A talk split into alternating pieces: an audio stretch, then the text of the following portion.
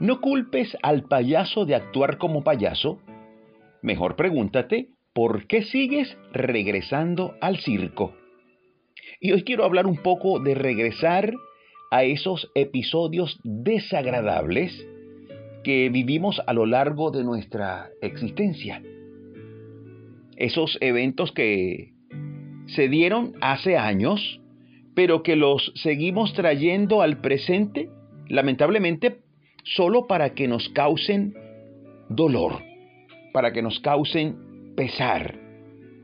Seguimos regresando a esos circos, a esos circos de dolor donde nos autoflagelamos, si se puede decir, y donde hacemos sangrar de nuevo la herida, provocando así que ésta nunca sane. Heridas del pasado que al traerlas de vuelta nos roban la paz, nos roban la salud, nos roban el presente y peor aún, nos roban el futuro. Y Dios no quiere eso para ti no quiere eso para mí. Él te llama a que olvides esas cosas pasadas. Él te llama a que no vuelvas a ese circo del dolor. En Isaías 43, 18 dice así, no os acordéis de las cosas pasadas. Escucha bien, no os acordéis de las cosas pasadas, ni traigáis a memoria las cosas antiguas. Aquí tiene que ver, por supuesto, con un contexto muy amplio, pero hoy quiero tomarlo en el sentido de traer al presente las cosas pasadas que te causan dolor. Y Dios te dice, no te acuerdes de lo antiguo. Ocupa tu mente en lo nuevo. Ocúpate en amar a quien te ama.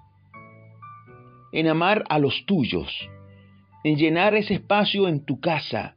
Llena tu mente de esas hermosas cosas que Dios y la vida te regalan hoy. Tienes que tomar la decisión de olvidar. Decide perdonar y vivir según la alegría de Dios. Eclesiastés 5:20 dice así, porque no se acordará mucho de los días de su vida pues Dios le llenará de alegría el corazón. pues Dios le llenará de alegría el corazón. Dios quiere llenar de alegría tu corazón. Si hubo momentos desagradables, esos sinsabores de la vida, pues no te acuerdes de esos días. No le dediques tiempo a esos pensamientos Dedica tiempo a pensar en que Dios te llenará de alegría y, no solamente eh, tu vida en lo secular, sino todo el corazón, el alma. Dios te llenará por completo de alegría. Repito, Eclesiastés 5:20, porque no se acordará mucho de los días de su vida, pues Dios le llenará de alegría el corazón. Yo quisiera hoy orar. Quisiera que oremos, pero del corazón, de adentro. Porque Dios te va hoy a saturar de alegría el corazón, el alma. Él está dispuesto a llenarte de gozo, a llenarte de salvación y a saciarte con su Santo Espíritu. Yo quisiera orar. Repite por favor después de mí estas palabras. Oremos para darle cabida a esa nueva vida.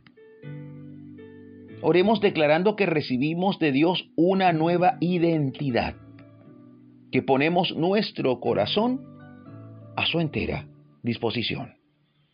Oremos. Señor Jesús, gracias por hablarme hoy. He recibido tu palabra y declaro que con tu ayuda ya no le daré cabida a esos malos recuerdos que atormentan mi corazón. Hoy saco de mí toda amargura.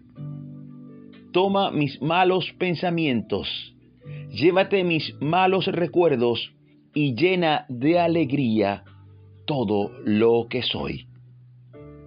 Hoy te abro mi corazón. Lo abro a tu alegría y a tu salvación. Sáciame y purifícame. Dilo con todo el corazón, dile, sáciame y purifícame. Cámbiame y hazme una nueva criatura. Me declaro tuyo desde hoy y para siempre. Amén y amén. Preciosa declaración. Desde hoy, una nueva vida, una vida de alegría. No le dediques tiempo a esos malos recuerdos. Deseo cerrar con el pensamiento de inicio. No culpes al payaso de actuar como payaso. Mejor pregúntate, ¿por qué sigues regresando al circo?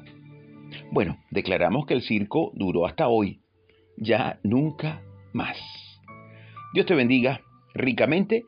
Si deseas comunicarte conmigo, puedes escribir a mi correo imerenarvaez.gmail.com me despido como siempre, súper agradecido con Dios porque nos permite seguir aquí dando pisadas de fe junto a ti. Hasta la próxima, Dios mediante.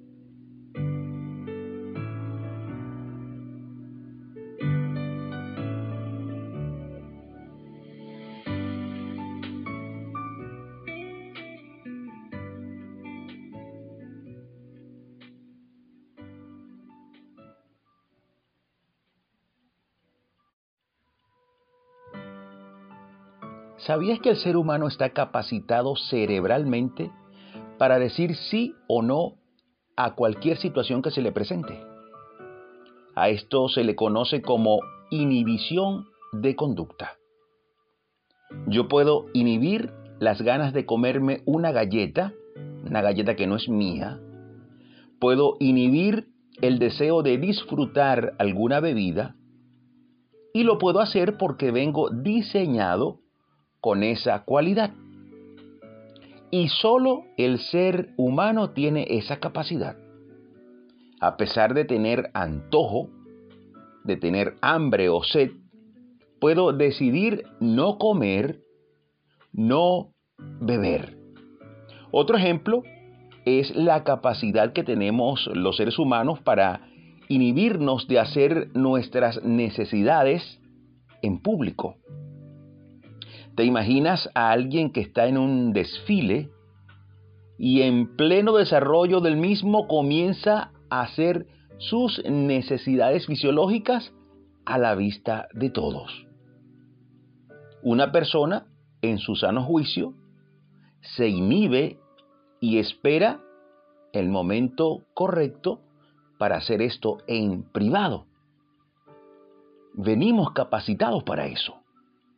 Pero los animales no. Si una vaca quiere comer pasto, comerá pasto en el momento que le apetezca. Si es el jardín de la vecina lo que hay para comer, pues será el jardín de la vecina lo que se comerá. Pero la vaca va a comer sin inhibirse. Si un caballo está en una actividad multitudinaria y quiere defecar, lo hará. Ellos no están dotados cerebralmente para inhibir ningún tipo de actividad propia de su organismo. Lo hacen y ya. Pues no así nosotros. Usted y yo fuimos confeccionados por Dios para decidir hacer en su tiempo lo que consideremos correcto. Estamos capacitados para decidir y para valorar hacer algo o no.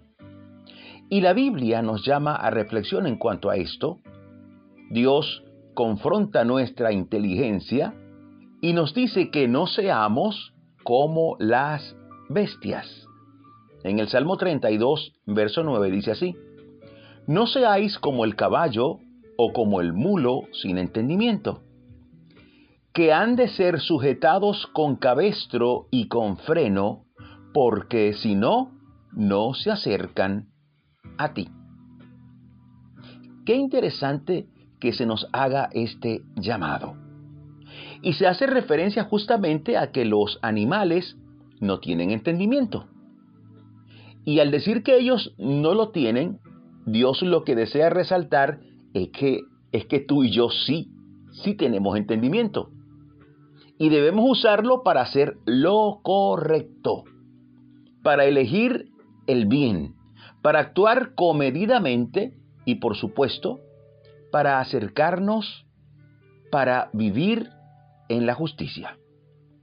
Proverbios 19.8 dice así, el que posee entendimiento ama su alma. El que posee entendimiento ama su alma.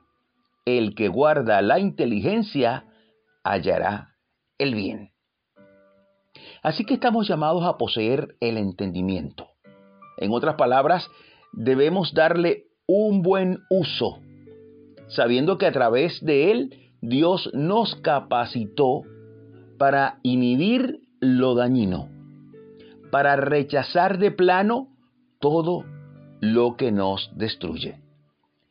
Y alguien podría preguntar entonces, ¿qué hacer y qué no? Bueno, haz lo que te conviene.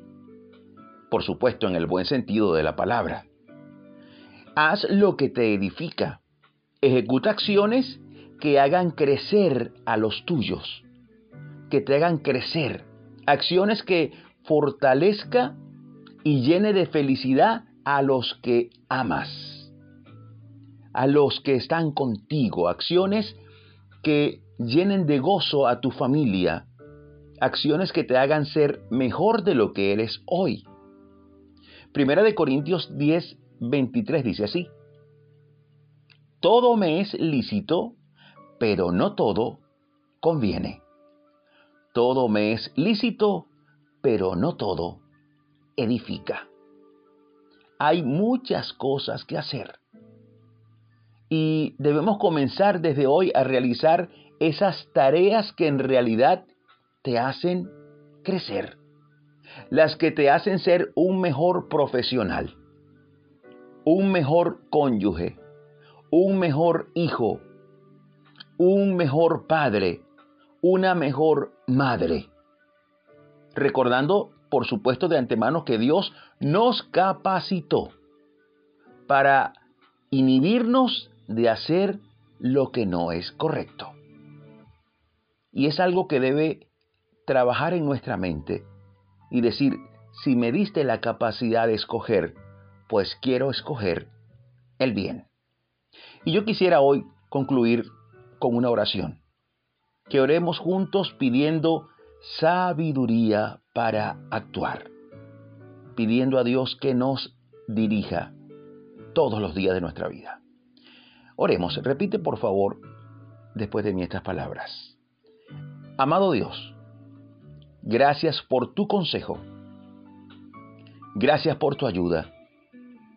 Hoy te pedimos que avives en nosotros el deseo de hacer el bien que nos revistas con tus propiedades y con tu esencia, que podamos crear familias ejemplares, que formemos estados y provincias sanas, gobiernos y naciones libres de la peor esclavitud, libres de la corrupción y del pecado.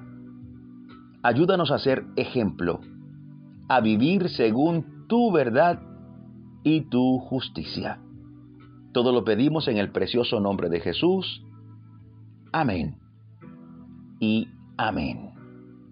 Deseo cerrar con el primer texto que leímos. Dice, no seáis como el caballo o como el mulo sin entendimiento, que han de ser sujetados con cabestro y con freno, porque si no, no se acercan a ti. Así que acerquémonos a Dios y a la justicia por decisión propia. Eso es lo que Dios espera de seres inteligentes como tú y como yo. Dios te bendiga siempre. Si deseas comunicarte conmigo, puedes escribir a mi correo imerenarvaez.gmail.com me despido como siempre, súper agradecido con Dios porque nos permite seguir aquí dando pisadas de fe junto a ti. Hasta la próxima, Dios mediante.